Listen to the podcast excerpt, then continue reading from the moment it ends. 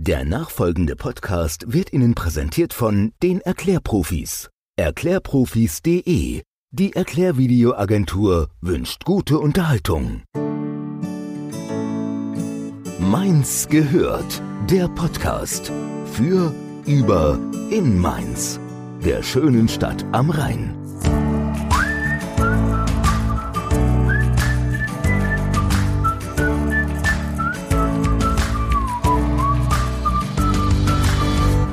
Gude zu einer neuen Folge Mainz gehört. Diese Folge ist in meinen Augen was Besonderes.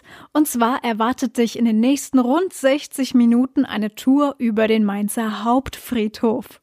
Denn vor einigen Monaten, als wir alle so wenig wie möglich vor die Tür durften aufgrund einer Pandemie und mir der Volkspark für den täglichen Spaziergang zu langweilig wurde, bin ich auf den Hauptfriedhof aufmerksam geworden war dort spazieren und war sofort fasziniert von seiner Größe, der Vielfältigkeit, den unzähligen Gruften und bekannten Mainzer Namen.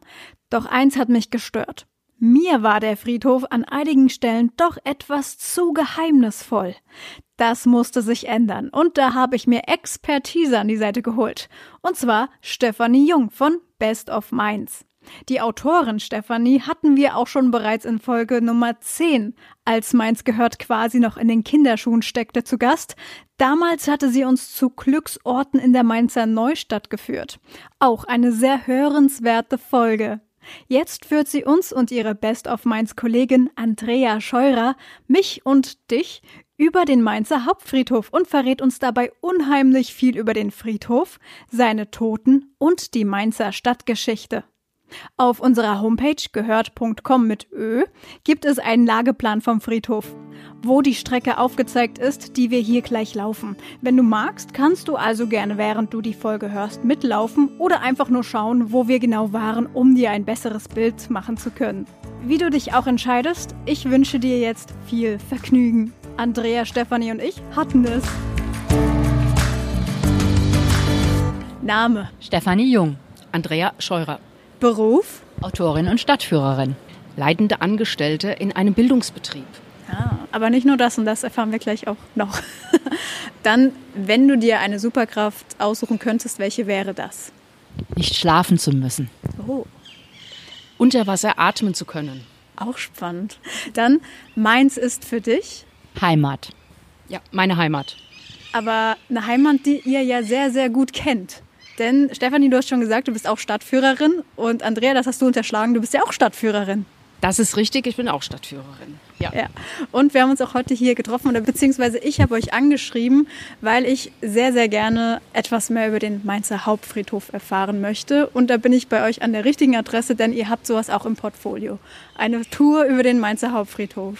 Genau, und zwar haben wir damit im Sommer begonnen und Andrea kannte sich schon gut aus auf dem Hauptfriedhof und als wir unser Sommerprogramm geplant und zusammengestellt haben, haben wir gedacht, es ist doch mal ganz sicher spannend, nicht nur eben in der kalten, kühlen, dunklen Jahreszeit den Friedhof zu entdecken, sondern auch mal im Frühjahr, im Sommer darüber zu gehen und dann eben die Besonderheiten und diese Atmosphäre spüren zu können. Andrea, du hast nur im Vorfeld schon erzählt, du machst schon länger eine, eine Führung über den Mainzer Hauptfriedhof. Du hast sie selbst konzipiert. Ja, ich habe vor vielen Jahren, also jetzt vor 20 Jahren, mal eine Führung über den Mainzer Hauptfriedhof konzipiert, gemeinsam mit zwei Kommilitoninnen für den Verein Geografie für alle und habe da diesen Friedhof hier einfach auch kennen und lieben gelernt und habe das auch immer noch mitgenommen als so einen geheimen Wunsch, das wieder mal machen zu wollen, diese Führungen, auch als ich dann damit aufgehört hatte und habe dann auf dem Portal Best of Minds die Möglichkeit gesehen, das dann tatsächlich jetzt auch noch mal über den Friedhof zu führen. Und das heißt, du kennst hier jeden Stein im wahrsten Sinne des Wortes in und auswendig nicht ganz jeden Stein, aber äh, eine ganze Menge kenne ich schon. Die winken schon immer, wenn ich vorbeikomme. Sehr gut. Und ich bin sehr gespannt, was ihr mir erzählt. Wir gehen auch gleich mal los, aber vorher vielleicht noch so ein paar Hard Facts, wie man so schön sagt. Der Mainzer Hauptfriedhof, er ist sehr alt. Wie alt ist er denn? Der wurde 1803 wurde der begründet. Und zwar haben das sich die Franzosen überlegt, als sie Mainz eingenommen hatten. Und als dann auch im Jahre 1802, 1803 war ja die Säkularisierung, das heißt die Kirche hat ihre Besitztümer weggenommen bekommen. Und irgendwo musste ja dann auch wieder bestattet werden und das sollte außerhalb der Stadtmauern sein. Das haben, war so eine Vorgabe von den Franzosen, von dem französischen Präfekten, der sozusagen hier dann auch das Kommando hatte in Mainz und der hat sich dann eben gesagt, wir machen das hier außerhalb der Stadtmauern, hier machen wir jetzt unseren Friedhof. Gab es vorher schon einen Friedhof in Mainz? Also es gab ganz viele Friedhöfe in Mainz, ganz viele kleine Friedhöfe. Man hat ja früher gerne eher um Kirchen herum bestattet. Da kommt so auch der Begriff Kirchhof her. Oder in den Kirchen oder unter den Kirchen. Also in der Ignazkirche hat man zum Beispiel so Backofengräber gehabt. Da waren wie so eine Art Katakomben man die Toten dann in die Wand quasi eingeschoben und hat das dann einige Jahre später wieder nochmal belegen können. Oder auch zum Beispiel in der Mainzer Altstadt, der Leichhof. Das ist auch ein ehemaliger Friedhof, der halt schon im Mittelalter aufgegeben wurde. Der Name kommt nicht von ungefähr. Genau, kommt nicht von ungefähr. Und da gab es halt, wie gesagt, in der Innenstadt eine ganze Reihe von Friedhöfen. Und auch hier auf diesem Gelände gab es schon eine Begräbnistradition. Also hier haben schon die Römer an dieser Ausfallstraße schon den ein oder anderen Bekannten bestattet. Das habe ich nämlich auch gelesen, und zwar, dass im 5. Jahrhundert Aureus der Bischof Aureus, mhm. auch hier angeblich begraben wurde oder den Märtyrertod gestorben ist. Ist das? Ja, das wird erzählt, ja. Wird erzählt, aber es gibt natürlich keine Beweise. Nein, die gibt es nicht mehr, nein, nein. Ja, aber da gibt es diese Geschichte, dass er in der Kapelle beim Beten erschlagen worden sei und seine Leiche in einen Brunnen geworfen. Und also auch irgendwie so ganz wilde Geschichten gibt es dann dazu. Ja, so im stille Postverfahren über die Jahrhunderte genau. wurde das ein bisschen aufgehübscht noch. Richtig, ja, ja. Aber trotzdem sehr spannend. Und dann habe ich auch gelesen, dass angeblich das allererste Begräbnis 1803 stattfand, aber für ein zweijähriges Mädchen. Also gehört habe ich das auch schon mal, aber ich wüsste jetzt nicht mehr, wo ich es nachlesen müsste und sein kann das durchaus auch. Ich glaube, Mathilda Hermann war der Name. Es ist halt ein trauriger Anfang für den ja, Friedhof ja. natürlich. Aber genau, ihr bietet eine, eine Führung an mit dem Titel Prominente Gruften. Ja. Und, und Natur. Natur, genau. Das hat noch gefehlt, weil sehr, es gibt sehr, sehr viel Natur hier. Mhm. Sehr viele Bäume und das ist auch sehr, also es ist schon sehr einladend für einen Spaziergang an einem trockenen Wetter, anders als jetzt gerade heute, über den Mainzer Hauptfriedhof zu schlendern, zu spazieren. Ohne schlechtes Gewissen oder komischem Gefühl. Ja, also das ist genau der Gedanke gewesen, als wir diese Tour konzipiert haben, nämlich, dass der Hauptfriedhof eigentlich das ganze Jahr übersehenswert ist und nicht nur für die Menschen, die tatsächlich einen meist traurigen Grund haben, hier ihre Angehörigen, hier ihre Gräber zu besuchen, sondern tatsächlich es auch als Erholungsfläche zu sehen, auch als Fläche, um Natur zu entdecken und um sich auch, wie gesagt, durchaus mit der Stadtgeschichte auseinanderzusetzen. Das ist ja genau das, was wir jetzt auch gemeinsam auf unserem kleinen Rundgang heute entdecken möchten. Jetzt ist es ein windiger, stürmischer, nasser Oktobernachmittag, ganz anders als zu den Zeiten, in denen, zu denen wir bisher im Sommer geführt haben, als wir hier im Frühjahr unterwegs waren. Ne, Andrea, da hat's hier geblüht. Das ist ganz fantastisch. Gerade weil sich die Bestattungskultur so verändert, gibt's hier zunehmend mehr Wiesenflächen und dann verselbstständigen sich schon mal die Blumen auf den Gräbern und säen sich aus, vermehren sich über die Wiesen und dann sieht man auf einmal kunterbunte Wiesen voller wilder, blühender Briemeln und das ist einzigartig und gefühlt ist man auch zu dieser Zeit völlig alleine hier und im Sommer haben wir das erlebt. Hier die schattigen Alleen, die waren echte äh, Schutzzonen, die einem vor der Hitze geschützt haben und einem haben auch durchatmen lassen hier in dieser grünen Lunge. Also eigentlich für uns so sehe ich das, du sicher auch, Andrea, ist der Hauptfriedhof tatsächlich das ganze Jahr attraktiv. Und aus dem Grund haben wir auch die Tour aus dem Sommerprogramm heraus quasi äh, ins restliche Jahr wachsen lassen. Das heißt, wir haben sie jetzt in unser Ganzjahresprogramm aufgenommen und haben uns da auch ganz bunte Sachen, ganz schöne Sachen ausgedacht, die thematisch sich dann an den Jahreslauf auch orientieren. Das verraten wir aber noch nicht, was äh, das genau ist. Aber ich denke, da darf man gespannt sein. Ja, es macht auf jeden Fall Lust auf mehr. Wir sind jetzt aber hier am Ausgangspunkt der eigentlichen Tour und zwar am neuen Krematorium. Mhm. am Haupteingang. Und neues Krematorium steht hier und die Leichenhalle befindet sich hier. Hier startet auch unsere Tour, indem ich zuerst immer so ein bisschen die Menschen begrüße, mich kurz vorstelle, Best of Minds begrüße und dann halt auch nochmal die Intention der Tour der Gruppe erkläre und dann einfach dann auch losgehe. Vorher nochmal den Weg zeige, weil da ist ja auch ein kleiner Plan, da kann man ja. das alles nochmal schön gucken und dann auch nochmal sage, was wir hier überhaupt für Gebäude haben, weil allein nur die Leichenhalle, da gibt es schon ganz viel dazu zu erzählen. Ja. Ich meine, das ist ja jetzt eine ganz neue, mhm. ja, aber vorher stand die allererste, das war eine hölzerne Leichenhalle, die auch so im Jugendstil gebaut war oder sogar noch ein bisschen vorher und dann auch so kleine Kammern hatte, die man mieten konnte, um eben zu gucken, dass der Tote, wenn der drei Tage aufgebahrt wird, dass, da, dass der nicht wieder wach wird und dass, man, dass der vielleicht sogar nur scheintot ist. Das ja, war das ja war damals nicht so feststellbar. Eben, es war eindeutig. nicht so feststellbar und es war eine große Angst, die da unter den Menschen herrschte und deshalb konnte man auch so einen Wächter bezahlen oder Menschen, die sich keinen Wächter leisten konnten, die haben Schnüre an die Gliedmaßen der Leiche gebunden, die dann beim Friedhofswärterhäuschen endeten und an den Schnüren waren Glöckchen. Ah. Weil es natürlich nachts irgendwelche Tiere dagegen gelaufen sind und dann hat das geklingelt. Und so wurden natürlich dann auch diese Geschichten um den Scheintod genährt. Ah, das ist ja echt spannend. Gut, ich würde sagen, wir gehen auch gleich mal los. Und wo ihr mich hinführt, bin ich ganz gespannt. Hören wir gleich.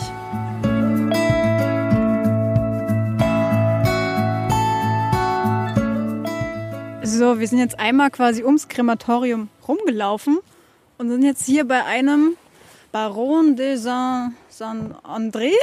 Genau, Jambon Baron de Saint-André. Ah, das klingt besser. genau, das ist also der Präfekt des Departements Donnersberg. Das ist hier ein paar Kilometer entfernt, Nordpfälzer Bergland. Und das gehörte hier alles zusammen. Und Mainz war quasi die Hauptstadt von diesem Departement. Und der Jambon de Saint-André, der hatte eben damals bestimmt, dass hier der Friedhof zu sein hat und überhaupt der Friedhof ausgelagert wird, außer, also aus den Stadtmauern heraus soll. Einfach weil es hygienischer ist das war der erste Grund, weil es war ja doch, äh, man hat ja nicht so bestattet wie heute, jetzt also keine volle zwei Meter und in den Sarg und dann auf dieses geachtet und auf jenes geachtet, sondern mm, man war da eher so ein bisschen, ja, es war halt etwas einfacher gehalten und das hat man dann manchmal auch wahrgenommen. Also gerade wenn man Tote in Kirchen bestattet hat. Man hat nicht so einen Steinboden gehabt wie heute, sondern das war nur festgestampfter Lehm und den konnte man dann ganz gut wieder aufbuddeln konnte bestatten und dann nochmal so eine Steinplatte, so, also so eine Gedenkplatte drüberlegen oder an die Wand lehnen. Und weil das dann auch zu Gerüchen geführt hat, deshalb gab es eben dann auch in früheren Zeiten so viel, also war der Gebrauch von Weihrauch so hoch. Ah, damit ja. das nicht gerochen hat. Das ergibt Sinn. Die Inschrift ist jetzt auch komplett in Französisch? Ja, also übersetzt heißt die unter diesem Denkmal einfach wie er in der Gegend derer, die ihn liebten, auf der Städte, für deren Begründung er verantwortlich war oder die unter seiner Verantwortung gegründet wurde. Ruth Jambon, Baron de Saint-André. Und das Witzige ist, Jambon, wenn ich das ein bisschen anders ausspreche, dann klingt es wie Schinken. Jambon. Und deshalb wurde der in Mainz auch oft Schinke Andres genannt. Ach, der Schinke Andres. Wer genau. kennt ihn nicht? ja. Und das ist jetzt das älteste noch so, oder ist es das älteste Grab oder das, das erhalten? Das ist erhalten eines der ältesten Gräber eines hier. der ältesten Gräber. Ja. Dezember 1813. Genau, Dezember 1813. Das war auch eine schwierige Zeit für Mainz 1813, denn zu diesem Zeitpunkt sind Napoleons Truppen aus dem Osten von verlorener Schlacht zurückgezogen, haben den Rhein überquert und haben eine ganze Reihe von ansteckenden Krankheiten mitgebracht. Typhus, Ruhr, Diphtherie, was sonst noch. Und da war Mainz hier komplett ein Krankenlager, also ein Lazarett überall. Also alle öffentlichen Gebäude wurden zu Lazaretten umfunktioniert. Da gab es dann auch die Zeit der Massengräber oder wo man auch die, die man nicht kannte, die hat man dann einfach auch im Rhein bestattet, so dass sie halt einfach weg waren, weil da war einfach die Ansteckungsgefahr dann auch zu groß. Ja. Das ist jetzt auch ein Aspekt eurer Tour, die ihr ganz groß schreibt, dass man hier auf dem Friedhof auch wirklich die Stadtgeschichte nahbarer macht und erlebt, ne? Ja, ganz genau. Also wir haben äh, Führungen in der Stadt. Da können wir quasi, seitdem wir jetzt die Friedhofstour machen, auf den Friedhof Bezug nehmen und umgekehrt. Und natürlich erzählen wir hier die Geschichte der französischen Besatzung von 1797 bis 1814 und von dem Präfekten Jean Bonsin de Saint-André, auch wenn wir zum Beispiel auf der Ludwigstraße stehen und wenn wir die Gestaltung der Ludwigstraße und die Problematik aus der französischen Zeit heraus bis zum heutigen Tag beleuchten.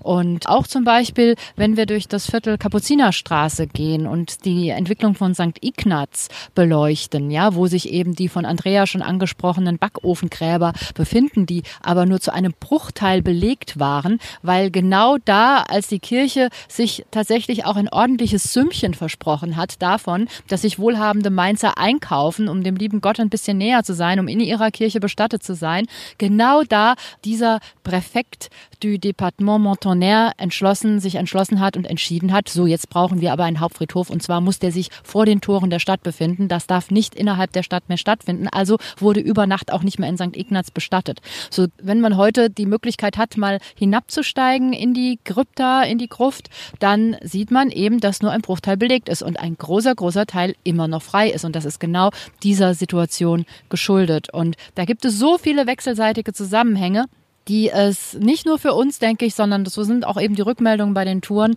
praktisch das Mosaik vervollständigen. Dieses Bild, diese vielen Fragestellungen, die die Geschichte der Stadt Mainz eben einfach nun mal hat, offen lässt, ähm, einfach wo sich der Kreis schließt, wo sich Antworten eben einfach finden lassen. Nochmal durch eine Tour hier. Ne? Und das macht eben auch uns so einen Spaß, das darzustellen. Ja.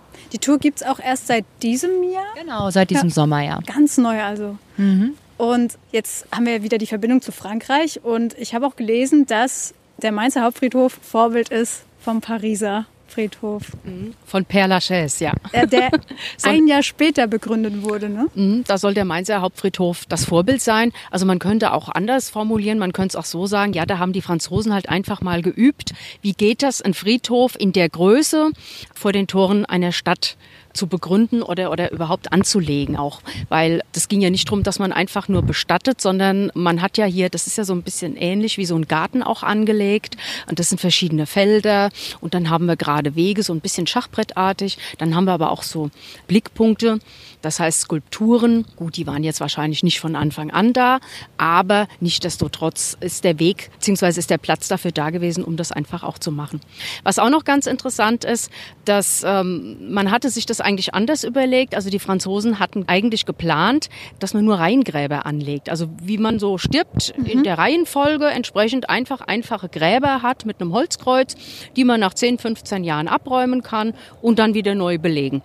Das äh, hat aber nicht so funktioniert, weil die Menschen einfach viel zu eitel sind und alle gerne einen ordentlichen steinernen Grabstein haben wollten.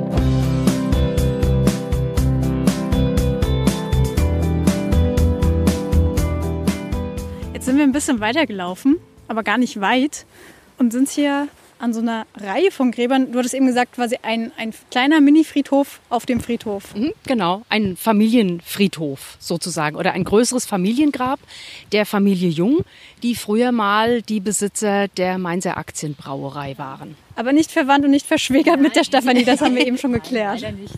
leider nicht.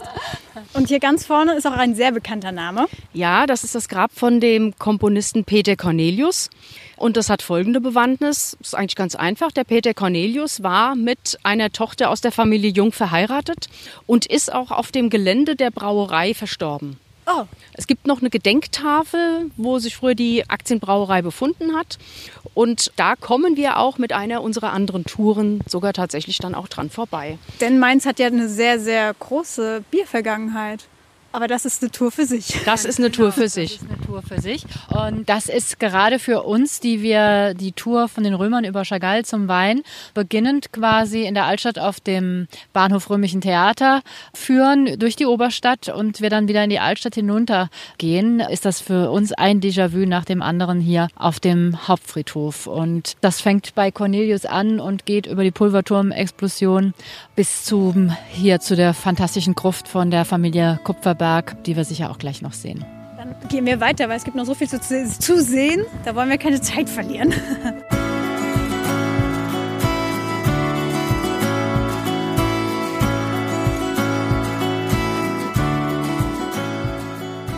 Wir gehen jetzt hier hoch, rechts. Ja. Und dann auch da vorne gleich wieder rechts und kommen dann zum alten Krematorium. Das ja auch sehr stattlich aussieht, ne? Als, als ich das erste Mal davor stand, dachte ich, was ist das? Ein riesiger Treppenaufstieg. Ja, das hat halt diese antike Form eines tatsächlich eines Tempelchens, auch mit diesen antiken Säulen vorne im Portalbereich und ist das Ergebnis eines Architektenwettbewerbes. Ah, die gab es damals schon. Die gab es damals schon, ja. Das ist von 1903. 100 Jahre nach Errichtung des Friedhofes hatte man sich überlegt, also einige führende Wissenschaftler und Naturwissenschaftler, dass es doch platzsparender ist, hygienischer und günstiger. Ja, ich gerate jetzt ein bisschen aus der Puste, wir laufen bergauf. Ja. dass man ähm, wieder Leichen auch verbrennen kann, also dass man zur Feuerbestattung wieder zurückgeht die man ja schon aus der Antike kannte, durch das Christentum aber ein bisschen verdrängt wurde.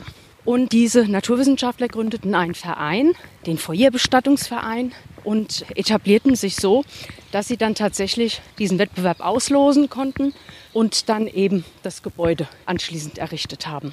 Also mit der Führung sind wir nicht hier, weil es hier im Moment nicht so schön aussieht. Einfach weil es nicht so pittoresk ist. Also wir bleiben immer da vorne stehen und ähm, und weil dann hier auch Busse vorbei Direkt an der Saarstraße, ja, genau. man hört. So, wenn wir jetzt hier stehen, können wir uns, wie gesagt, das ist alles tatsächlich noch aus der Zeit, halt im Jugendstil. Und was immer ganz schön ist, die findet man auch ganz oft auf Grabsteinen, das ist ein Schmetterling.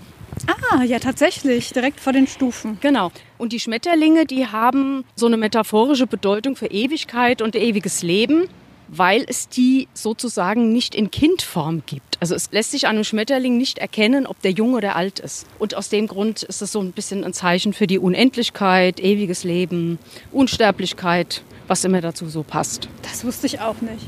Und das Schwierige war, als die Architekten sich damals überlegt haben, wie soll sowas aussehen, so ein Krematorium, war halt so diese Kombination von ähm, Trauer und, und Technik. Ja, wir haben ja einmal, wenn man so eine Trauerfeier im Krematorium hat und da wird ja dann irgendwann der Sarg, der fährt so nach unten auf diesem Katafalk, das musste alles möglichst würdevoll abgehen, weil man wollte ja etwas völlig Neues bei den Menschen etablieren. Und das durfte dazu, durfte das nicht irgendwie besonders spektakulär sein, sondern es musste diskret und vorsichtig und ja sehr pietätvoll vonstatten gehen. Okay. Das heißt, man hat auch überhaupt nicht mitbekommen, dass jetzt der Sarg dann runter in die Wirtschaftsräume gefahren wurde und dann auch in einen der Öfen geschoben und verbrannt. Mhm. Und das kam so zur Jahrhundertwende auf? So, das war so Wende 19. bis 20. Jahrhundert. Ja, und jetzt auf unserem kurzen Weg von dem Familiengrab Jung hier vors Krematorium. Da sind wir jetzt zum Beispiel ganz nebenbei an zwei Grabstätten vorbeigelaufen. Das eine gehörte dem Herrn Lasquet. Das war ein Stadtbaumeister, der quasi als letzter vor Eduard Kreisig im Amt war und ein paar ganz bedeutsame Bauten in Mainz errichtet hat. Zum Beispiel geht der Mainzer Winterhafen komplett in seiner Planung auf ihn zurück. Oder wir sind vorbeigekommen am Grab von dem Herrn Wallau. Und äh, du kennst vielleicht die Wallaustraße Straße in der Mainzer Neustadt, eine sehr, sehr lange Straße. Und Wallau war also derjenige, der den Stadterweiterungsvertrag damals unterschrieben hat, 1872, durch den letztendlich erst überhaupt die Mainzer Neustadt entstehen konnte. Also auch wieder so zwei Beispiele, was sich hier auf dem Hauptfriedhof versteckt und was ganz eng verbunden ist eben mit unserer Stadtgeschichte. Ja, auf wenigen Metern.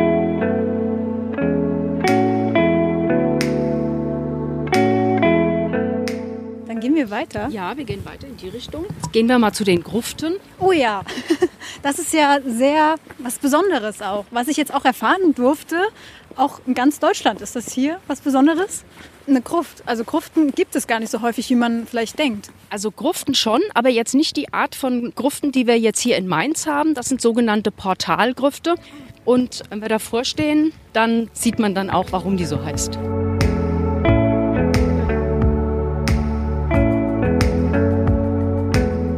So, wir sind hier an den Portalgruften angekommen. Genau. Portalgrufte zeichnen sich dadurch aus, dass sie in der Front ein prächtiges Portal haben oder hatten. Und allerdings, wenn man dann dahinter schaut, ist da im Grunde nur noch eine Abstützung, damit dieses Portal auch tatsächlich stehen bleibt. Ja. Und bestattet wird quasi im Keller.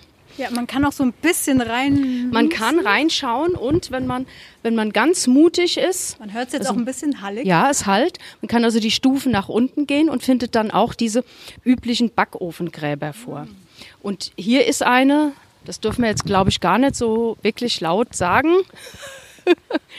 hier wäre ja. es jetzt tatsächlich möglich, mhm. die auch zu besichtigen. Hier fehlt das Absperrgitter. Ja, genau. Hier ist einfach, die sind hier am Renovieren, die haben den ah, ja. Eingang neu gemacht. Und da oben sehe ich, dieses Medaillon ist auch neu oder zumindest gesäubert worden und steht dann auch wieder zur Verfügung. Das ist auch was ganz Kurioses, was die Stadt Mainz sich hat einfallen lassen. Und zwar kann man Patenschaften übernehmen. Ah. Also sowohl für historische Grabdenkmäler als auch für, für die Gruften. Weil das, das hat heißt, natürlich einen hohen historischen Wert. Genau. Ja. ja. Gut, wir wollen jetzt wirklich nicht sagen, bei welchem Grab das jetzt genau ist. Wir wollen niemanden zu etwas anstiften. Nein. Aber Vandalismus findet hier gar nicht so statt. Zumindest sieht man es nicht, oder doch? Also wenn auf, auf eine ganz skurrile Art. Wir hat, das hatten wir auch mal im Frühling gesehen, äh, Stefanie und ich, als wir hier waren. Da gibt es eine Pieta, die ist aus weißem Marmor. Und da hat man dann der Maria und dem Jesus die Fingernägel und die Fußnägel rot lackiert. Oh, das sah schon ein bisschen spooky aus. Ja.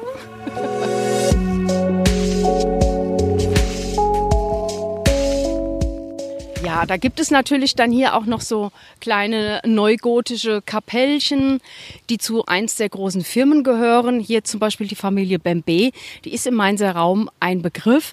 Das waren Möbelproduzenten. Die haben zum Beispiel die allererste Möbelgarnitur, sage ich jetzt mal, für das Reichstagsgebäude, für das neu gebaute hergestellt und nach Berlin geliefert haben das Hotel Adlon mit Möbeln beliefert und auch die Schiffe der Schiff der Kreuzfahrtlinie Lloyd. Jetzt nicht die Titanic, aber die anderen, die nach Amerika gefahren sind. Ja, das lag einfach daran, weil der Adlon, der das Berliner Hotel gekauft hat und ihm seinen Namen gegeben hat, ja Mainzer ist eigentlich. Ach, das, das, das sind ja völlig neue Fakten. ja, der ist Mainzer, ist hier aufgewachsen. Sein Vater war Weinhändler und der Adlon, der ist super geschäftsmäßig gewesen. Der hat irgendwo in der Mainzer Neustadt hatte der einen Biergarten, hat richtig viel Kohle verdient und ist dann mit diesem Geld nach Berlin hat sich dann da wieder in der Nähe vom Bahnhof Zoo, also in der Nähe vom Zoo, hat er sich ähm, wieder einen Biergarten gemietet und hat dann weiter Geld verdient, bis es eben gereicht hat. Oder es hätte ausgesehen, dass es gereicht hat und die Bank hat geglaubt, es reicht. Ja. Und er konnte das Adlon kaufen. Richtige Exportschlager hier aus Mainz. Ja, ja, in die genau. ganze Welt. Damals, das war wohl dann in den 20ern oder 30ern? Ähm, ja, ein bisschen früher. Ich weiß es gar nicht. Also, ja. aber ja. Er ist natürlich hier nicht bestattet. Es gab hier mal eine kleine Gedenktafel, die ist allerdings zerfallen und ist auch nicht mehr wirklich sichtbar. Okay. Wenn man sich jetzt nicht so darum kümmert um ein Grab, dann zerfällt das auch relativ schnell wahrscheinlich. Ja, die zerfallen relativ schnell, besonders wenn sie aus Sandstein sind. Das hat damit zu tun, dass wenn Leichen verwesen, Nitrate, das letztlich der letzte Rest sind, der übrig bleibt und die Erde dieses Nitrat natürlich aufnimmt. Und wenn da sehr viel Nitrat drin ist und dann greift dieses Nitrat den Sandstein an und dann zerbröckelt der.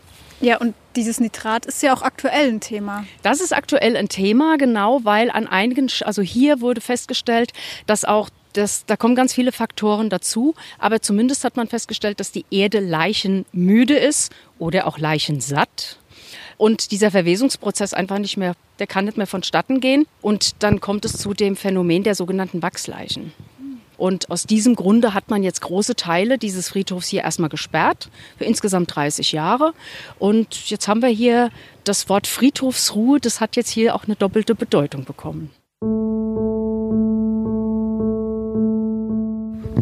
Ja, hier stellen wir gerade vor einem Grab, das gehört zu meinen absoluten Lieblingsgräbern. Mhm. Äh, so wie es gearbeitet ist, so wie es hier unter diesen zwei Zedern steht, äh, mit diesem wunderschönen schmiedeeisernen kleinen Zaun diese wunderschöne weiße Figur, die so sehnsuchtsvoll nach oben schaut. Das Grab ist ein Familiengrab und zwar von den Inhabern der Firma B. Schott Söhne, also den Gründern des Musikverlags Schott. Auch hier gilt wieder, äh, so wie jeder, der musiziert, sicher schon von Peter Cornelius gehört hat. Jeder Mainzer oder auch über Mainz hinaus, der mit Musik zu tun hat, kennt den Verlag Schott, der heute immer noch im Weihergarten aktiv ist. Das sind die Gründer des Musikverlags, die uns auch in der Stadt begegnen, auch auf einer Tour, nämlich äh, wir, wenn wir am Schottenhof vorbeigehen. Der Schottenhof oder das, was von ihm übrig ist, befindet sich heute noch mitten auf der Gaugasse stehen. Das sind zwei Einzelgebäude, die früher in U-Form gebaut waren. Im Zweiten Weltkrieg ist diese Mitte des Us quasi zerstört worden. Man hat sie herausgebrochen und damit quasi eine parallele Straßenverbindung auf der Gaustraße geschaffen. Und so wie wir hier nur die Namen sehen von Franz Philipp Schott und von Betty Schott, so sehen wir die zwei Konterfei auf einem Erker am Schottenhof in der Gaustraße. Die sind dort beide abgebildet. Sie waren nämlich Auftraggeber dieses Schottenhofs, haben dort gelebt. Erbaut wurde der Schottenhof wieder auch von einem ganz besonderen Mainzer, nämlich von Eduard Kreisig. Eduard Greisig, ich werde es nicht müde zu betonen, dem Erbauer der Mainzer Neustadt. Ja, eine Lieblingsfigur auch von mir in der Mainz-Geschichte und natürlich hat auch er sein Grab hier auf dem Mainzer Hauptfriedhof, kommen wir auch gleich noch vorbei. Und ja, so äh, spiegelt sich auch das. Wir sehen hier die Namen, wir sehen hier dieses wunderschön filigran gearbeitete Grabmal und äh, in der Stadt begegnen uns dann wiederum die Bilder von diesen beiden Persönlichkeiten an einem Wohnhaus, wie gesagt, auf der Gaustraße, wo die Straßenbahn Autobahnen vorbeirattern, wo die Autos vorbeibrausen, wo man eilig hinauf und hinunter rennt und eigentlich diesen beiden Personen so überhaupt keinen Blick schenkt. Und ja, weiß man um die Geschichte, hat selbst der Mehrwert über die Gaugas nochmal einen besonderen Charakter.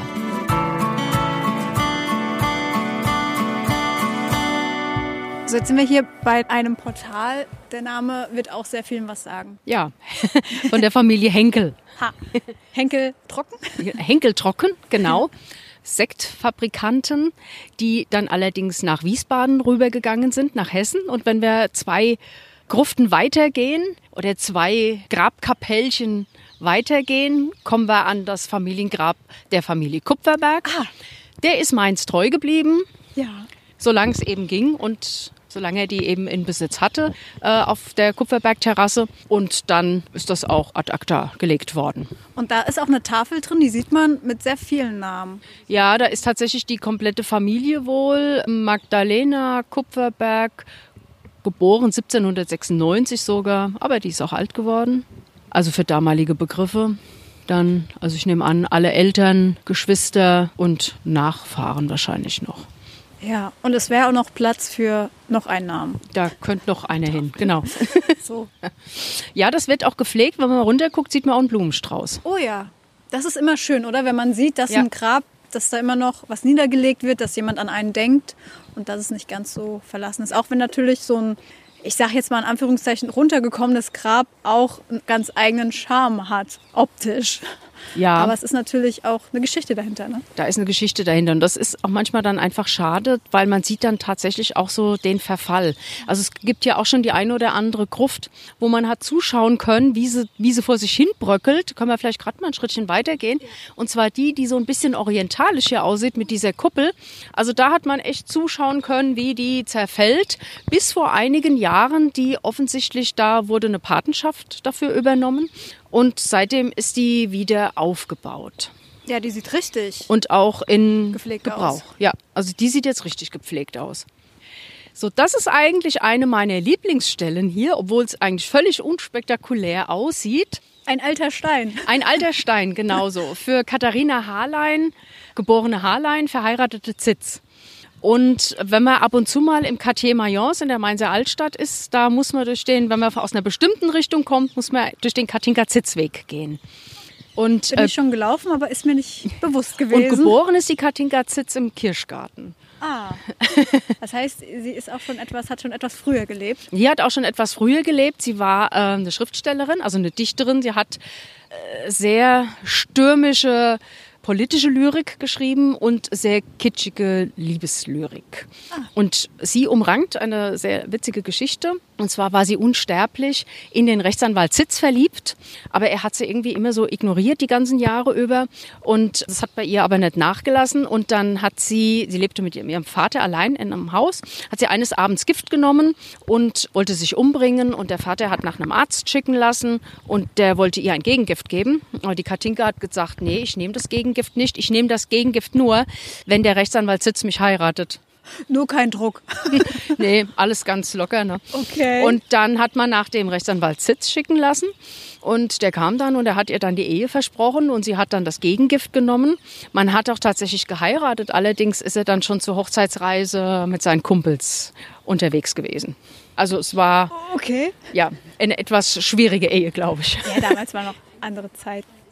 Oh, die Stefanie hat was entdeckt. Das ist auch das Gedicht dazu. Oft gekränkt, so tief und schwer. Ja. Gönn mir nun im Tode Frieden und verleumdet mich nicht mehr. Freudlos machtet ihr mein Leben. Kalt zertratet ihr mein Glück, meine, Meine Rache. Rache war vergeben. Keinen Groll ließ ich zurück. Ja, also ich denke mir, das sagt ganz, ganz viel über die Figur, die du gerade beschrieben hast. Man kann es ja. leider fast nicht mehr lesen. Ja, Aber was das alles ausdrückt über den Charakter der Person, das hört sich fast so an, als hätte sie das noch vor ihrem Tode selbst verfasst. Ne? Ja, das kann gut sein, dass sie das gemacht hat oder vielleicht hat sie da irgendwie mal. Wie alt war sie? 76, oder? Ja. Es gibt ja viele Steine, wo man die Inschriften gar nicht mehr so lesen kann. Gibt es einen Verein, der sich irgendwie so darum kümmert, irgendwie Graberhalt oder ja, Denkmalschutz? Also ich bin mir sicher, dass das mal irgendeiner wahrscheinlich mal aufgeschrieben hat. Aber ob das jetzt tatsächlich, es gibt auch genügend Bücher über den Mainzer Friedhof, also über den Mainzer Hauptfriedhof, aber ob die jetzt tatsächlich das alles mit aufgenommen haben, bin ich mir jetzt nicht so sicher. Ja, wir hatten mal, ähm, fand das auch sehr bezeichnend, zum Tag des Friedhofs habe ich vor vielen Jahren, als ich da noch bei Geografie für alle aktiv war, hatten wir mal ein Event gemacht mit den Wirtschaftsbetrieben zusammen. Und zwar haben wir Prominente quasi wieder auferstehen lassen. Also wir hatten an bestimmten Gräbern, hatten wir Menschen postiert, die tatsächlich auch in den Kostümen der damaligen Zeit zumindest andeutungsweise gekleidet waren. Und die haben dann einen Text in die Hand bekommen, den haben die, also ein paar Tage vorher haben die die Texte schon bekommen. Und die haben dann zum Teil auswendig, nicht alle, tatsächlich dann diesen, diesen Part gespielt. Quasi die Person? Ja. Ein Schauspiel. Genau. Und wir haben dazu auch Schauspieler genommen aus der Bretzenheim, die Ziegelei, bei der alten Ziegelei, ist so eine Ja. Schauspielerschule gewesen. Und die haben das dann übernommen. Ah, das stelle ich mir super spannend vor. Das war super spannend. Das, ja. äh, das war richtig cool. das kann man sich ja mal merken vielleicht. Kann man das irgendwann wiederholen in der Art. Also das ist ähm, sozusagen, man gibt ja, wenn man für einen Verein arbeitet, gibt man ja quasi auch so seine Ideen ab. Ja. Also wir können das jetzt nicht mehr machen. Ja. Es ist ja jetzt sozusagen übergegangen in, in, den, in diesen Verein. Aber das machen die auch noch jedes Jahr. das ja. ist immer am 1. Januar. Ich will ja jetzt keine Werbung wirklich so Ja, explizit ja dafür machen. Ja, aber das ist super spannend. Ich meine, es ist ja auch demnächst Halloween. Da spielt der Tod ja auch eine Rolle. Das ist richtig und in dem Zusammenhang war mir das damals auch, hatte ich dann auch so die Idee dazu gehabt, das so machen zu können, wobei meine Idee noch ein bisschen weitergegangen wäre. Ich habe mir das dann tatsächlich auch die Figuren in Interaktion miteinander vorgestellt, hatte so Kupferberg und Henkel gesehen, wie sie sich gegenseitig mit ihren Sekten zuprosten, rote Nasen haben und sich einfach erzählen, wie toll das doch alles ist. Ja, das klingt sehr spannend. Okay, wir gehen jetzt mal weiter. Welche, Ja. Wo geht's jetzt hin? Jetzt gehen wir zu den Utschebebbes. Zum Utschebebels.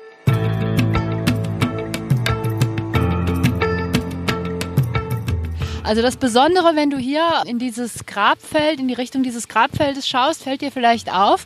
Dort hinten sind die kleinen, die Grabsteine aus Sandstein mit dem christlichen Kreuz und vorne haben sie eine ganz ungewöhnliche Form. Das sind die Gräber der muslimischen französischen Soldaten, die hier im Anschluss an den Ersten Weltkrieg Mainz besetzt haben und genannt in Mainz die Utschebeppes.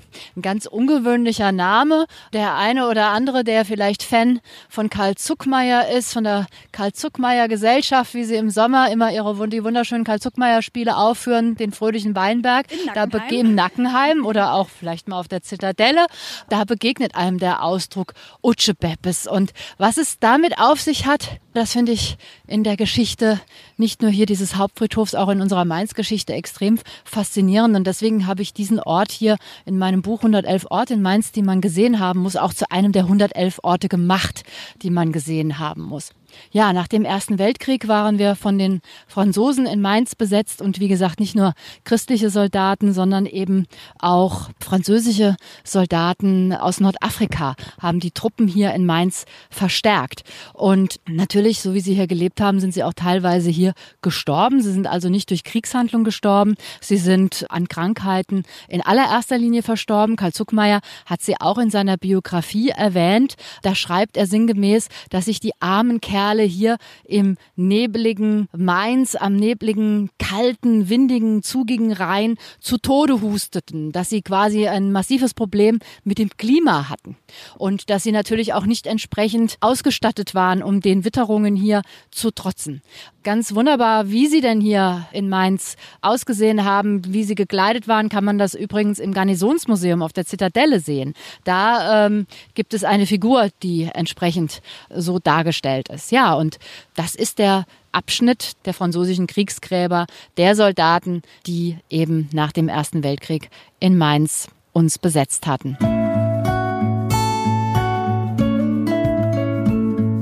Und dann gibt es ja auch immer so, ich glaube zwei oder zwei habe ich gesehen zumindest, so kleine bunte Felder. Und zwar die der Stern. Sagt man? Das sind die, ja, die sogenannten Sternengärten. Sterngärten. Das sind, ähm, da von hier aus kann man jetzt eins sehen. Das sind Friedhöfe für Kinder, die nicht der Bestattungspflicht unterliegen. Das heißt, ähm, für fehl- und totgeborene Kinder, die eben unter 500 Gramm wiegen. Und das ist immer so ein bisschen eine, ähm, eine traurige Geschichte, findet auch bei uns in der Führung deshalb keinen Platz, weil es, das rührt immer bei Mitgängerinnen, das rührt immer an, wenn es da irgendwelche Erfahrungen diesbezüglich gibt. Weil das ist eigentlich relativ, ich sag mal relativ neu. Das macht man jetzt seit 20 Jahren, dass es da eine Möglichkeit gibt zu bestatten. Das gab es vorher nicht. Das war vorher wurde das entsorgt wie Abfall. Das ist ganz übel. Also da habe ich auch schon früher bei Führungen ganz oft Leute verloren, die einfach nicht mehr mitgegangen sind, die dann ja, da geblieben sind. Und ich fand das immer sehr, sehr traurig.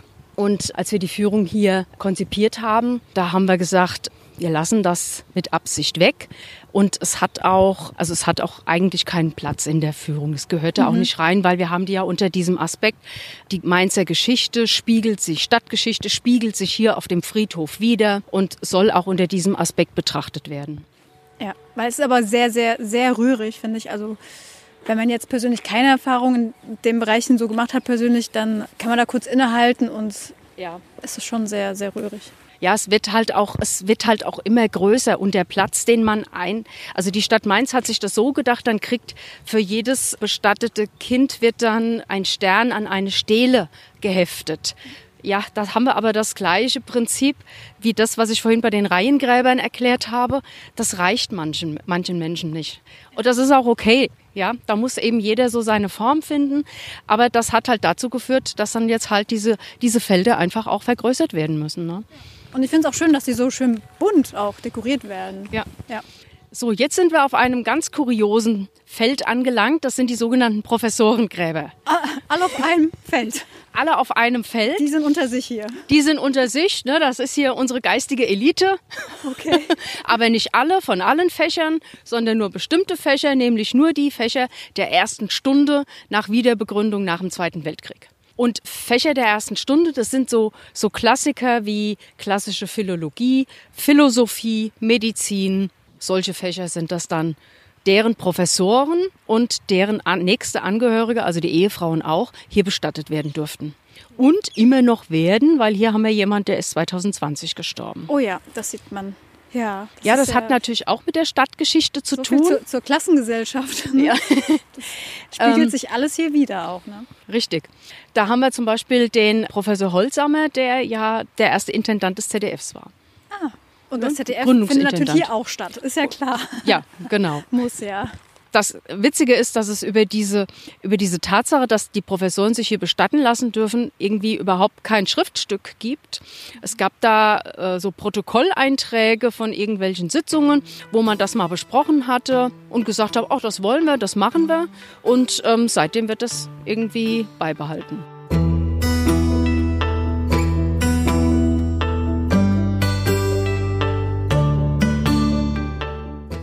Und jetzt laufen wir hier gerade an dem Zaun entlang, der auf der anderen Seite den jüdischen Teil hat. Mhm. Das ist ja natürlich auch ein sehr spannendes Thema, historisch gesehen. Also das ist im Grunde sehr, sehr, sehr spannend, das ja. Thema jüdischer Friedhof. Ähm, für gewöhnlich laufen wir ja die Tour andersrum. Das heißt, wir beginnen unten und, und sehen zunächst die Trauerhalle, die auch der Eduard Kreisig gebaut hat. Da ist er wieder. Genau. Und bevor wir dann hier abbiegen zu den Professorengräbern, haben wir dann hier sozusagen die letzte Station des jüdischen Friedhofs. Das ist jetzt also der moderne, der neue Teil bei dem man also auch tatsächlich, was die Grabpflege angeht, einen Riesenunterschied sieht zu den alten jüdischen Gräbern. Normalerweise werden Gräber einfach so gelassen, wie sie sind im jüdischen Glauben. Da macht man nichts dran. Da gibt es einmal im Jahr ein Totengedenken, wo man dann vielleicht zum Friedhof fährt und dann auch diesen Stein auf den Grabstein legt. Mhm. Aber ansonsten, da werden keine Blumen hingestellt, da wird nichts gemacht. So, hier hat man übrigens auch immer wieder einen schönen Blick rüber zum jüdischen Friedhof. Das ist jetzt dann auch nochmal ein historischer Teil, ein alter Teil. Und das Interessante ist, dass hier alle Gräber einfach nur mit ihrer Vorderseite zum Weg hinzuzeigen. Der Weg ist in der Mitte. Wir mhm. gucken jetzt hier gerade auf so ein Feld drauf. Und das Interessante ist, man kann dann vom Weg aus direkt auch die Namen lesen und sieht, wer wo bestattet ist. Und ich habe auch eben schon gefragt, ob der Zaun die Bewandtnis hat. Aus Sicherheitsgründen, aber nein, stimmt gar nicht. Ist einfach nur, weil es ein eigener Teil ist. Genau, weil es ein eigener Friedhof ist, den man dann eigens für die jüdische Gemeinde gebaut hat. Geplant war übrigens, dass die jüdische Gemeinde hier mit auf dem Friedhof bestattet wird. Ja. Man hat auch schon angefangen, waren auch schon einige bestattet. Dann hat man aber die Idee gehabt, beziehungsweise ist draufgekommen, ach nee, eigentlich will man das doch nicht. Man würde doch gerne ich sage jetzt mal so, unter sich sein wollen, hat aber auch folgenden Grund. Im jüdischen Glauben werden Gräber nicht neu belegt. Die sind für die Ewigkeit. Das heißt, man braucht viel Platz. Ja. Oder muss in die Höhe bauen, wie zum Beispiel in, in Prag beim alten jüdischen Friedhof. Da ist man auch in die Höhe, hat man gebaut. Und aus dem Grund ist man dann davon abgekommen, hier weiterhin zu bestatten. Und dann ist was ganz Interessantes passiert. Dann wurden die Toten, die hier schon bestattet waren, die hat man exhumiert und hat sie dann nochmal auf dem alten jüdischen Friedhof an der Mombacher Straße bestattet. Und Wann war das ungefähr zeitlich? Ähm, das muss so 1880 gewesen sein. Und dann hat man auch diesen hier neu gebaut und der Friedhof ist chronologisch belegt. Das heißt, unten sind tatsächlich die ältesten Gräber und je weiter man hochkommt, kann man dann tatsächlich auch so an den Jahreszahlen sehen, ach, aha, jetzt kommen wir in die Zeit, jetzt kommen wir in die Zeit. Da kann man auch tatsächlich einen Unterschied erkennen, die Gräber aus der Nazi-Zeit und dann aber auch ist es besonders, ich sag mal besonders nett zu, also und schön zu sehen, wie bunt dann die Gräber von den neuen Gemeindemitgliedern, die alle aus Osteuropa nach der Wende rübergekommen sind, eben jetzt dann auch aussieht. Mhm. Ne? Ja, das hat halt folgende Bewandtnis, weil der jüdische Glauben durfte in der Sowjetunion nicht gelebt werden und nicht praktiziert werden. Das heißt, man war auf den Friedhöfen sowieso nicht unter sich und man hat sich dann einfach den Friedhofsgebräuchen und der Begräbniskultur halt äh, der Umliegenden angepasst. Und das hat man dann mit hierher gebracht. Wurde zur Nazi-Zeit, war der intakt? Der? der war intakt und der wurde auch nicht zerstört oder der wurde auch nicht irgendwie beschädigt, da war nichts. Okay, das ist ja das, auch nicht überall das so ist, gewesen. Das ist richtig, das ist nicht selbstverständlich, ja. das war auch nicht überall, das stimmt wohl, aber da hat man sich dann wohl in der Stadt an den Synagogen ausgetobt.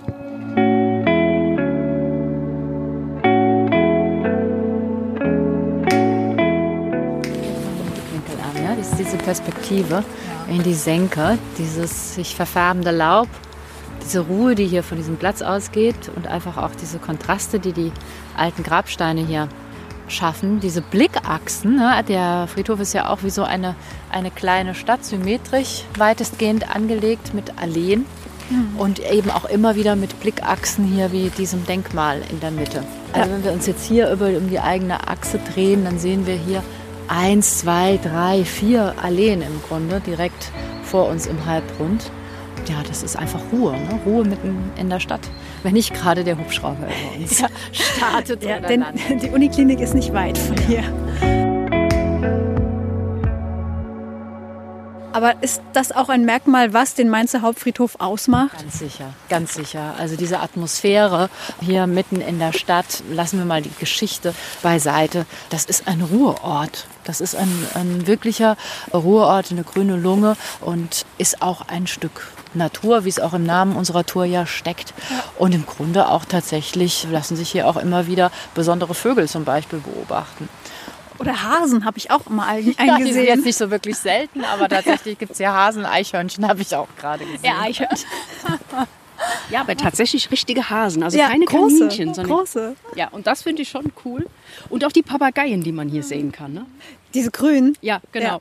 Und weiter, ja, wieder Richtung des Haupteingangs gibt es auch alte Gräber und ich meine, man kann da auch Einschusslöcher sehen und das ist ja dann auch wieder sehr spannend, wenn man sowas. da sind wir wieder bei der Geschichte. Ja, da sind wir wieder bei der Geschichte, aber das ist halt so, so, so Zeitzeugnisse, ne? Natürlich und eben durch alle Epochen. Ja. Ja. Und man kann es auch anhand der Grabsteine auch immer mal so erahnen, aus welchem Jahrzehnt das wohl so stammt. Denn auch da gibt es Trends anscheinend. Ja, da gibt es Trends, kann man hier zum Beispiel erkennen, was es für Trends gibt, dass man gerne so einen Steinhaufen oder einen angedeuteten oder nachgebildeten, aufgetürmten Steinhaufen nachgebildet hat oder auch Bäume nachgebildet hat, wie hier jetzt eine Eiche. Ja, ganz spannend Ja. mit noch einem Anker. Genau, und dann hat man da noch verschiedene Symbole, die eben metaphorisch für bestimmte Eigenschaften oder Tugenden einfach auch stehen. Ne? Wie der Anker in diesem Dreierbegriff Glaube, Liebe, Hoffnung ja für die Hoffnung steht. Und was auch immer ganz interessant ist, ist, wenn dann noch so, so ein Kreuz noch begrenzt ist. Das sind dann entweder ganz oft auch wieder immergrün. Entweder kann man tatsächlich Buchsbaum erkennen oder Eichenblätter oder auch äh, Mohnkapseln hat man ganz oft auch. Mondkapsel. Ja, Schlafmond gibt es ja. Und der Schlaf ist ja der Bruder des Todes. Und da greift man auf ganz viele antike, ja, ganz viele antike Rückgriffe werden da auch gemacht. Ne? Oder auch, was man sehr häufig sieht, ist eine Fackel, die umgedreht ist. Ne? Also, dass zum Beispiel die Lebensfackel erloschen ist. Das sind diese Metaphern, die kommen da halt auch nochmal raus.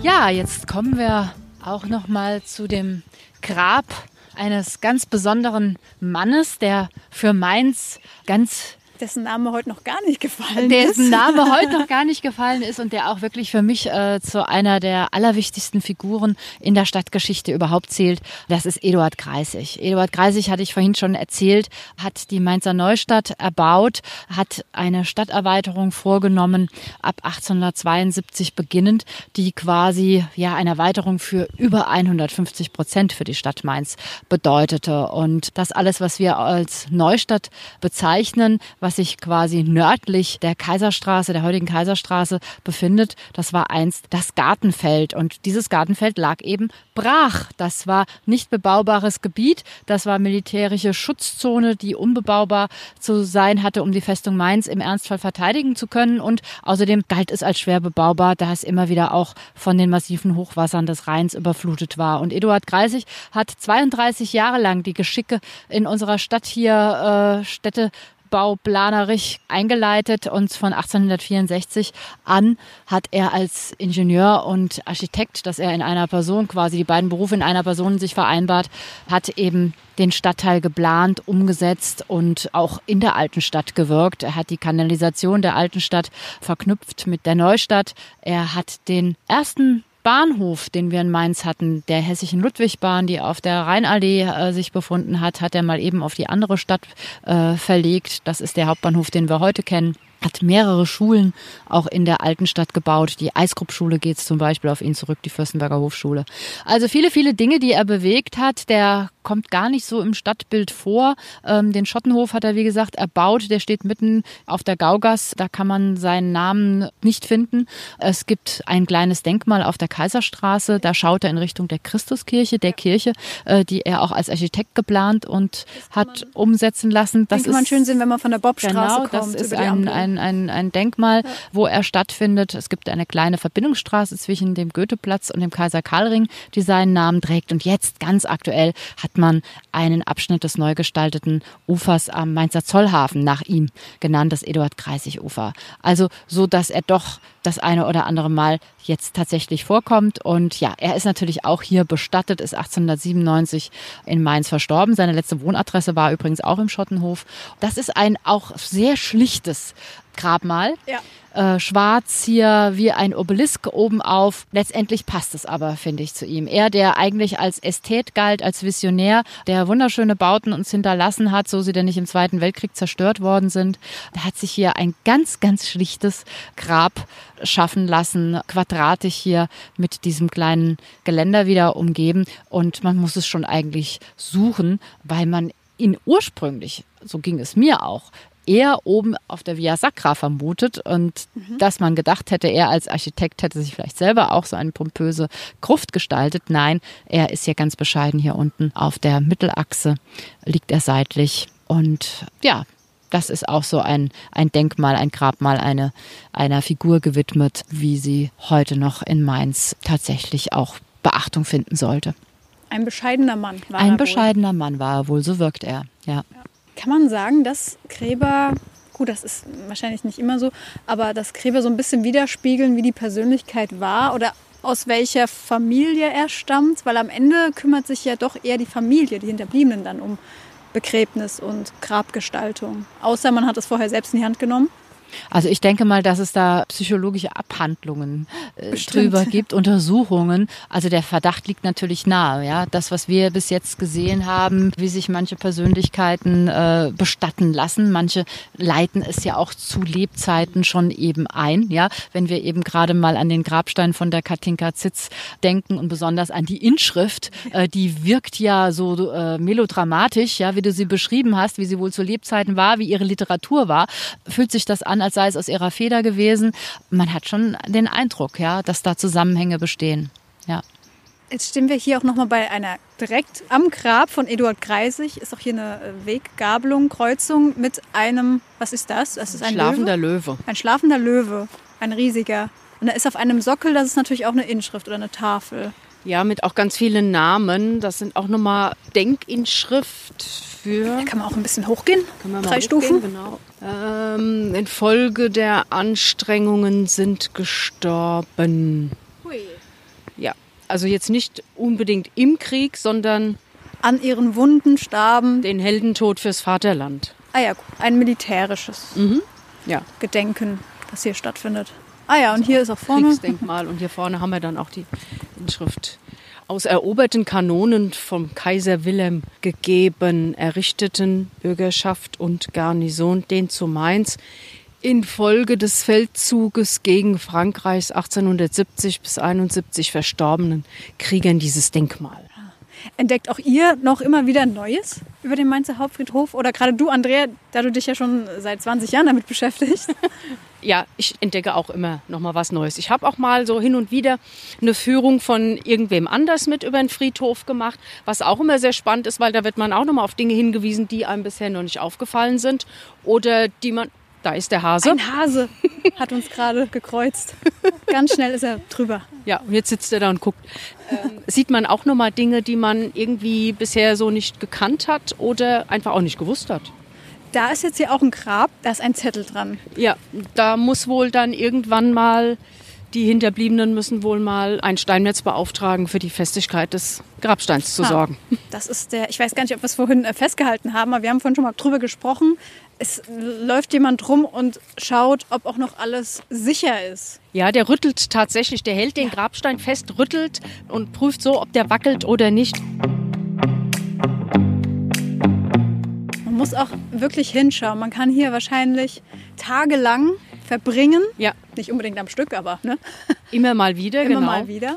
Und immer wieder was Neues entdecken, genau wie du schon seit 20 Jahren. Richtig. Kann dann auch immer mal was finden und was ganz Spannendes. Da kommen wir jetzt auch gleich zu was, apropos finden und was ganz Spannendes. Ja. da kommen wir jetzt zum auch wieder einem Gedenkstein. Wir können auch hier schon gleich rübergehen. Mhm. Man kann hier auch einfach querfeldein laufen, da muss man kein komisches Gewissen haben. Nein, man muss kein komisches Gewissen haben. Früher haben die Friedhofsgärtner ihren Auszubildenden immer erzählt, hört mal, wenn ihr da drüber geht, müsst ihr die Arme ausbreiten, falls ihr einsinkt, damit ihr nicht bis zum Ende einsinkt. Was? Das ist aber eine ist ein kleiner Spaß. Das ist ein Spaß, ja, ja. Und dann sind dann die Auszubildenden tatsächlich mit ausgebreiteten Armen ja. hier über den Friedhof gelaufen. Ja, ja, so hat jede Branche so seins. Ja, ja, hat Was so ihre Gags, Azubis. genau. Ja. So, ah. jetzt kommen wir hier auch wieder zu was ganz Besonderem. Ja, der liegt immer noch da. Was liegt da? Ein Efeuhaufen, verwelktes Efeu. Oh, das habt, habt ihr das da hingelegt? Nee, wir haben das da hinlegen lassen.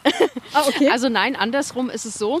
Ich habe diesen Stein gesucht, weil das ist jetzt der Gedenkstein für die Opfer der Pulverturmsexplosion im November 1857. So, das kann man jetzt hier leider überhaupt auch gar nicht mehr lesen. Das würde jetzt theoretisch hier unten stehen. Ja. Ach so, mit der Pulverturm. Mit, genau, dass das eben für die ähm, Opfer dieser Explosion ist.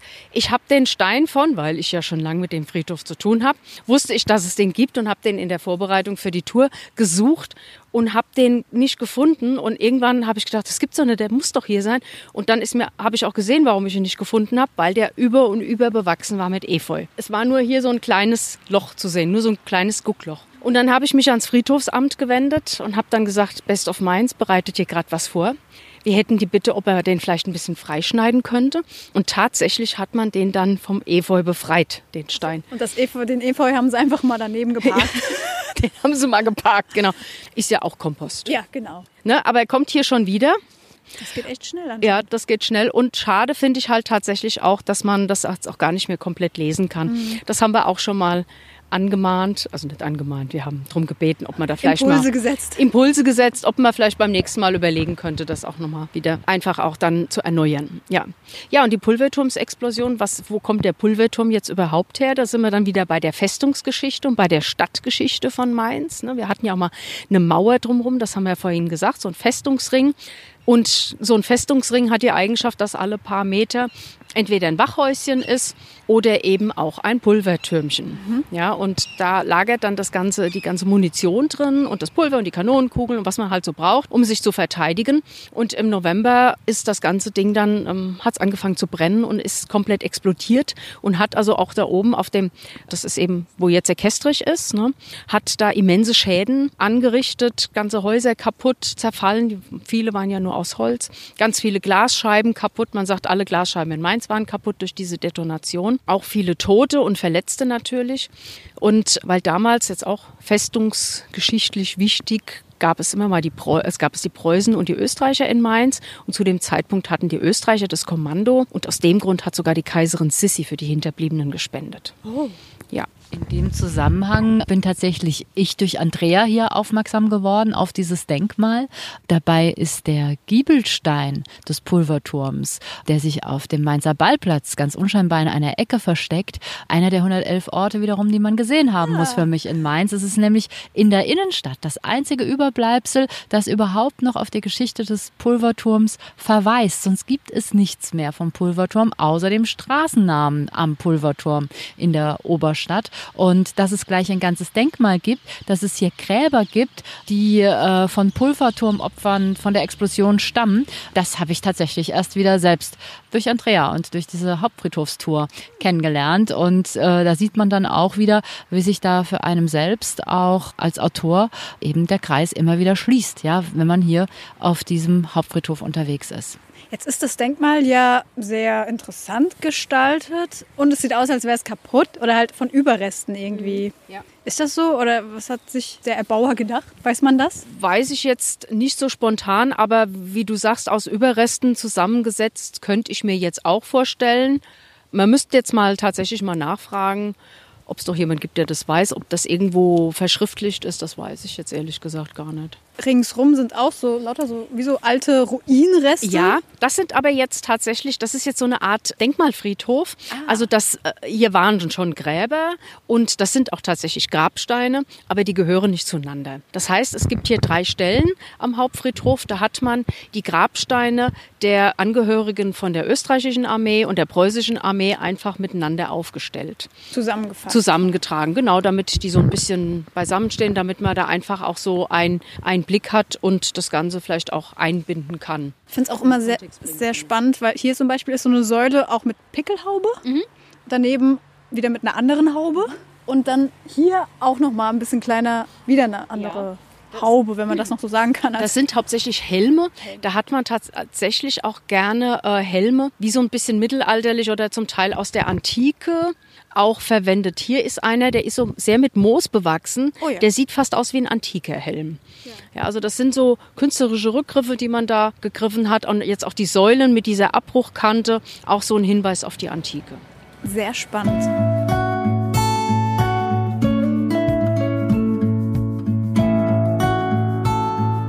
Wir sind jetzt wieder am Ausgangspunkt unserer Tour, unserer kleinen Spezialtour angelangt. Und was wir noch eben kurz angesprochen haben auf Mike, war nochmal die Natur vom Hauptfriedhof, weil man kann wohl auch ganz schön viel ernten vom Boden für die eigene Küche. Ist das so? Ja, das ist tatsächlich so. Man muss also ein bisschen die, die Jahreszeiten im Blick haben. Und tatsächlich habe ich hier schon ganz viel Rucola gesehen. Den kann man ernten, den könnte man auch jetzt noch ernten. Äh, den gibt es da büschelweise und ansonsten ganz viel Giersch. Den kann man ja spinatähnlich verwenden. Nun gut, wir wollen jetzt nicht davon reden, dass man sich einen Hasen fangen kann. Das lassen wir mal bleiben. Rein theoretisch, aber nein, lass mal. Und ansonsten haben wir da oben bei den Gruften, habe ich auch eine Buche gesehen, die, und da gibt es ja Bucheckern. Und im Grunde kann man auch aus den Bucheckern Mehl mahlen und dann die Plätzchen draus backen. Oder die Bucheckern einfach nur knabbern. Das geht auch, ja. Also da gibt es eine ganze Menge von Dingen, die man da machen kann. Und da würde ich einfach auch mal gucken, was da nächstes Jahr im Frühling noch so wächst. Am besten mal so ein Kräuterbuch, aber mitnehmen zur Sicherheit.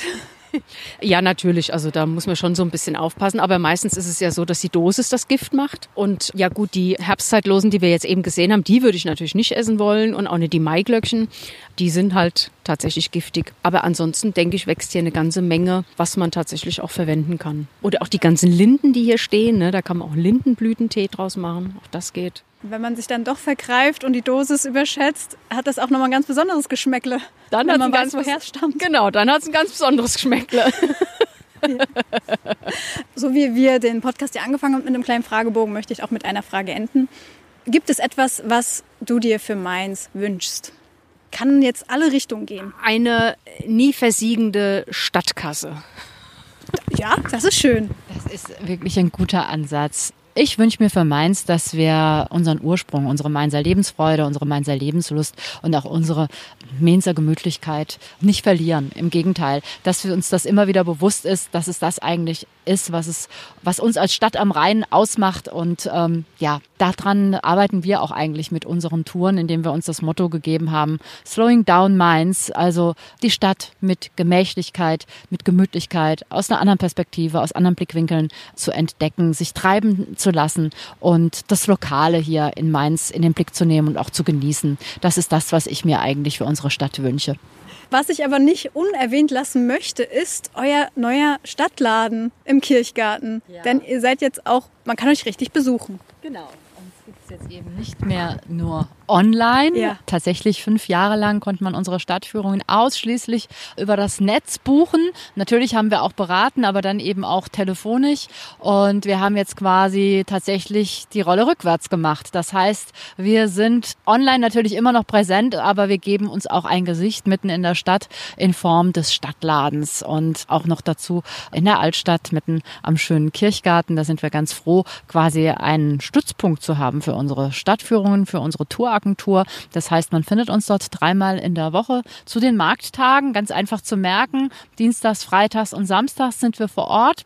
Und da kann man uns besuchen, da kann man nicht nur Touren vor Ort buchen oder sich vor Ort beraten lassen, da kann man natürlich auch noch schöne, besondere Sachen zu Mainz ähm, erstehen, die, denke ich, ja einen Andenkencharakter haben, aber die in, eigentlich zu geh- und verbrauchen sind. Also ob das besonderer Honig ist, ja, der hier auf den Dächern von Mainz produziert wird, von dem sozialen Projekt, wo Wachs und Honig fließen, oder ob das ein tolles Holzbrettchen ist, von einem Mainzer Start-up entwickelt, ob das Bücher zu Mainz und Rheinhessen sind. Einfach ein kleines Programm, das wächst und sich auch immer wieder verändert. Und ja, wir würden uns riesig freuen, wenn ihr uns da mal besuchen kommt. Ich habe da ein, ein Weinglas oder ein Schorleglas gesehen. Das darf natürlich nicht fehlen. Egalität. Liberté und Weinscholli. Genau, genau. Solche, solche Sachen haben wir, die man, wie gesagt, auch gebrauchen kann. Ja. Ja, genau. Und äh, bezeichnend finde ich ja auch, dass so ist jetzt nicht das schönste Thema.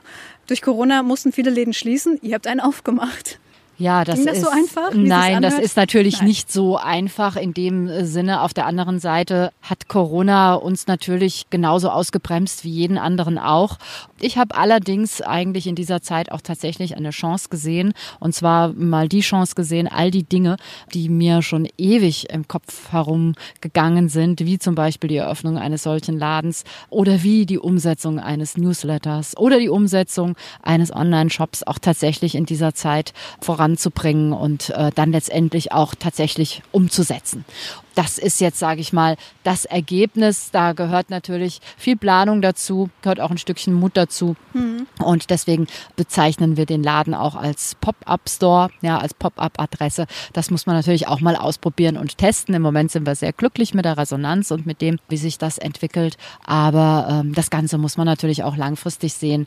Aber wir sind mal guter Dinge und genießen das sehr, nicht nur äh, hier Anlaufstelle tatsächlich für Kunden zu sein, sondern eben auch auch ähm, das für uns als Team eben als Stützpunkt, als Treffpunkt nutzen zu können. Das hat schon einen ganz tollen Mehrwert für uns. Und wer jetzt mehr erfahren möchte, der kann ja auch ruhig den eben schon erwähnten Newsletter einfach mal abonnieren. Ganz genau, einfach auf bestofminds.com gibt es ein Formular, kann man sich ganz einfach eintragen und wir freuen uns über jeden, der uns abonniert. Und ich habe mich heute sehr gefreut über all den ganzen Input, den ich von euch und ich hoffe auch, dass die Zuhörer, dass du, der zuhörst, mitnehmen konntest. Und vielen Dank, Andrea. Vielen Dank, Stefanie. Ja, ich danke dir, Nadine. Vielen Dank auch dir, Andrea. Hat Spaß gemacht. Wie immer, wenn wir über den Hauptfriedhof spazieren. Wenn dir die Folge gefallen hat, freuen Julia und ich uns über ein Like, ein Abo, falls noch nicht geschehen, und natürlich über fünf Sterne und ein Feedback von dir. Wir hören uns nächste Woche wieder. Mainz gehört, auch auf Facebook, Instagram und Twitter. Dieser Podcast wurde präsentiert von den Erklärprofis. Erklärprofis.de